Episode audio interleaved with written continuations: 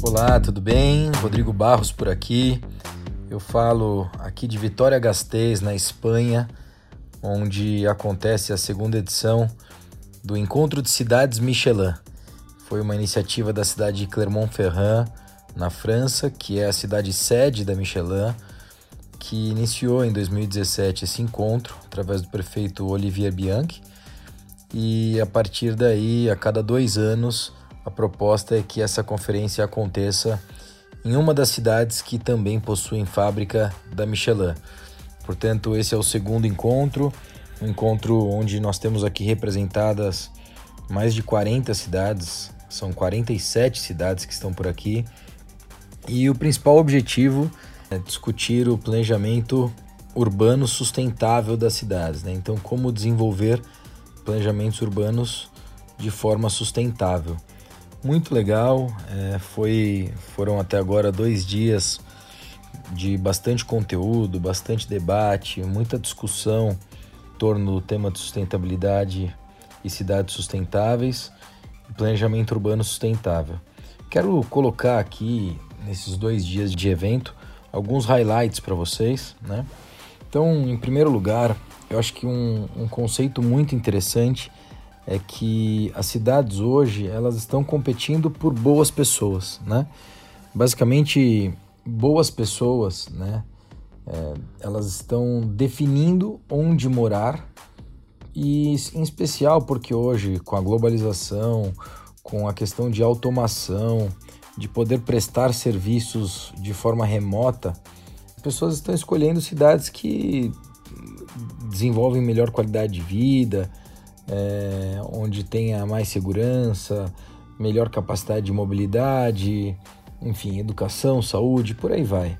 Então é muito curioso é, quando a gente começa a pensar a cidade pela perspectiva de atrair boas pessoas, sem dúvida é algo que é provocador.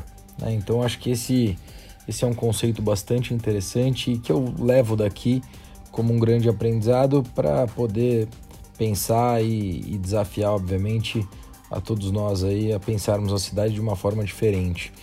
A segunda questão, acho que é a importância do planejamento de longo prazo, justamente por conta dessa transição que a gente vive, não só uma transição econômica, né, mas também uma transição de estilo de vida, né, uma transição de uma nova geração, uma geração mais digitalizada, e como isso deve acontecer nos próximos anos e, e qual o papel das cidades nisso, né? Então, é, dentro dos conceitos de desenvolvimento urbano, pensar a cidade mais compacta, mas ao mesmo tempo pensar a cidade com mais espaço público, né? pensar as cidades com mais parques, com mais é, praças, com mais espaço público, né? Então, menos roads, né, que eles falam, então menos ruas, menos avenidas, e mais espaço público para melhorar a caminhabilidade, melhorar a capacidade de substituir o transporte individual, que é o carro, é, então o transporte individual motorizado por um transporte não motorizado, né, que pode ser a bicicleta, transformar e substituir né, o transporte individual pelo transporte de massa. Né? Então, acho que cidades hoje que trazem esse conceito é, obviamente é a cidade que no futuro vai vencer.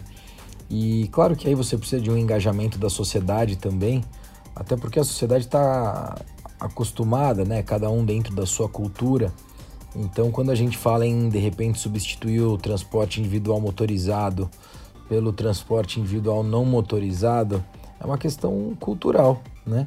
De repente fazer um projeto para algumas centralidades onde você mantém o transporte de massa, então de repente você mantém o ônibus passando ali, mas tira o transporte individual, tira o carro de lá, pode ser que em algumas cidades em algumas sociedades, né, é, você tenha um pouco mais de resistência, mas sem dúvida esse é o caminho. Pode ser que onde você tem hoje grandes avenidas, é, substituir por parques lineares possa ser a melhor solução, né?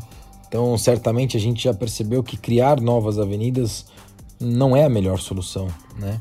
Então, esse é um debate bastante interessante e que foi, foi um tema importante aqui, né? Depois a gente também fala muito sobre como engajar a sociedade, né? De alguma forma, as cidades, quando ela trabalha seus projetos e, e, e discute projetos, é bastante difícil você trazer o engajamento da sociedade. E acho que a melhor forma de engajar a sociedade é mostrar para ela que a vida dela vai ter alguma interferência, né? E quando a vida dela tem interferência, ela participa.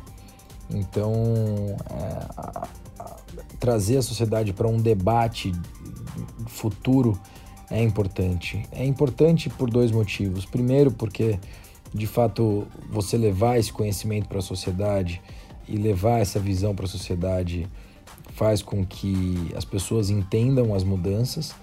E em segundo lugar, talvez até mais importante do que apenas entender, de fato se engajar para permitir governança, ou seja, independente de quem seja substituído no futuro como chefe do executivo, né, o prefeito no caso e sua equipe, é, os projetos de cidade possam ter continuidade, né? Então, é, sem dúvida, para você buscar uma cidade sustentável, eu acho que esse, esse é o caminho, né? No, essa foi uma discussão muito de ontem, né? É, hoje de manhã também tivemos algumas apresentações de Lisboa, Oslo é, e, e, também aqui a cidade de Vitória. Depois tivemos workshops, fizemos uma visita no Parque Tecnológico daqui, é, Avalar, e que foi interessante entender o modelo deles de, de parque, mas de novo, né, acho que reforça a visão que eu particularmente tenho para isso, que os parques tecnológicos hoje eles estão desintegrados ao tecido urbano.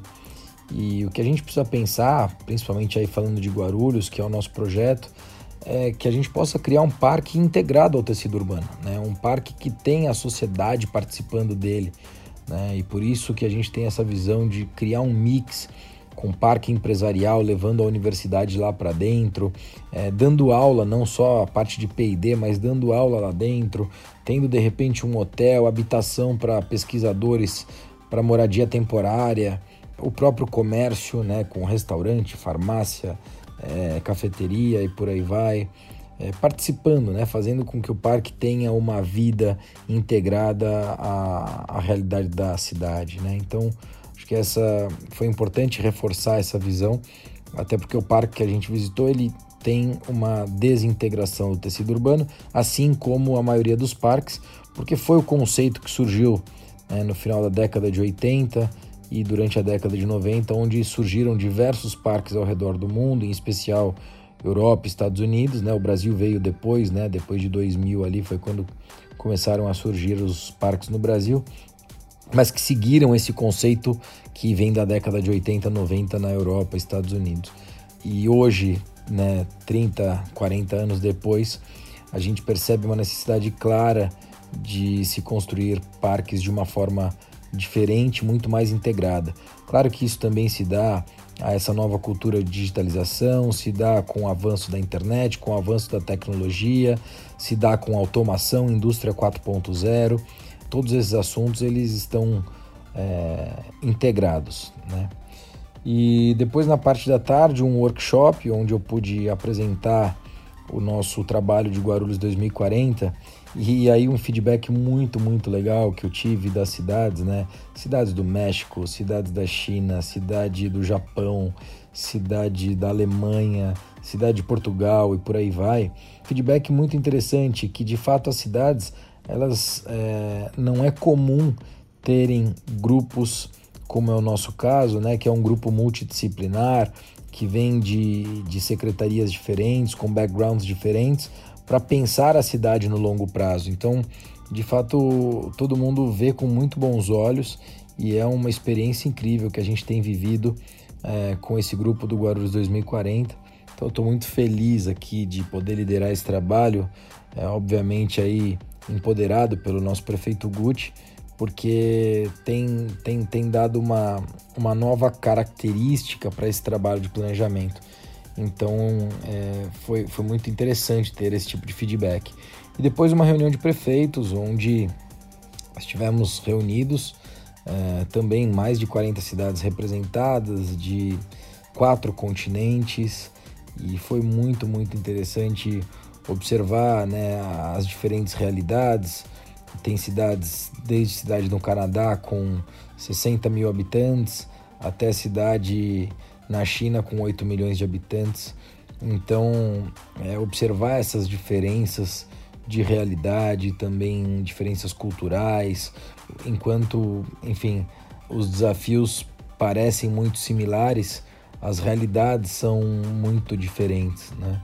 Então foi uma, uma agenda muito, muito positiva e que dentre os aprendizados, eu diria que o principal deles é que a gente precisa de fato imergir e entrar em profundidade em alguns debates que não podem voltar atrás.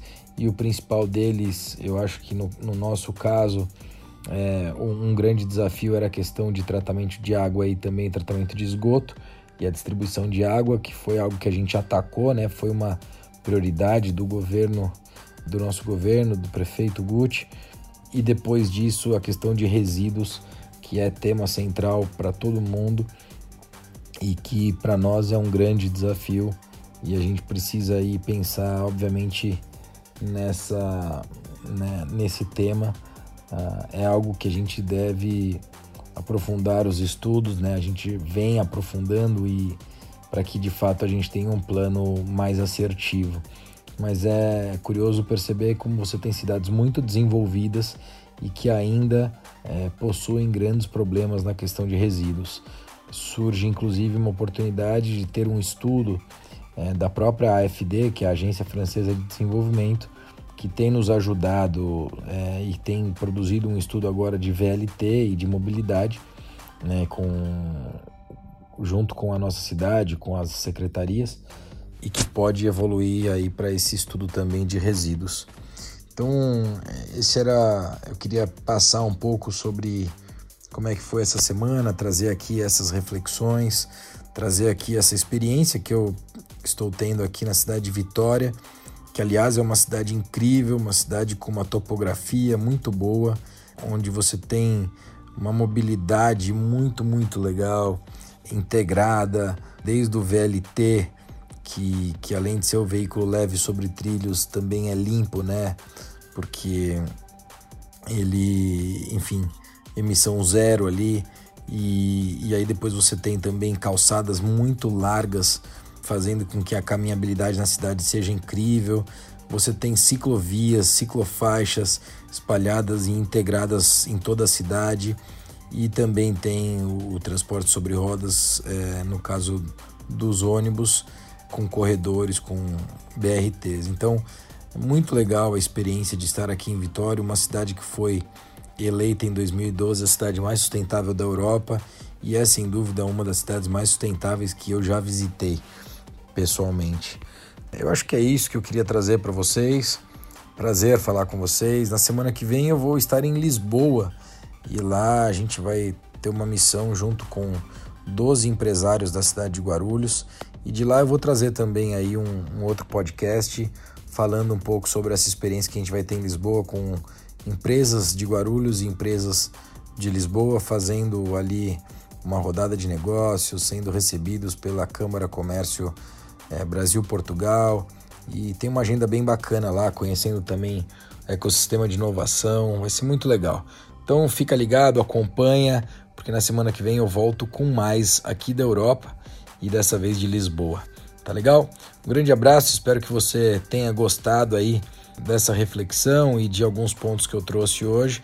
Lembrando que eu acho que o principal deles é que de fato as boas pessoas estão procurando as boas cidades. Então as cidades estão competindo por boas pessoas.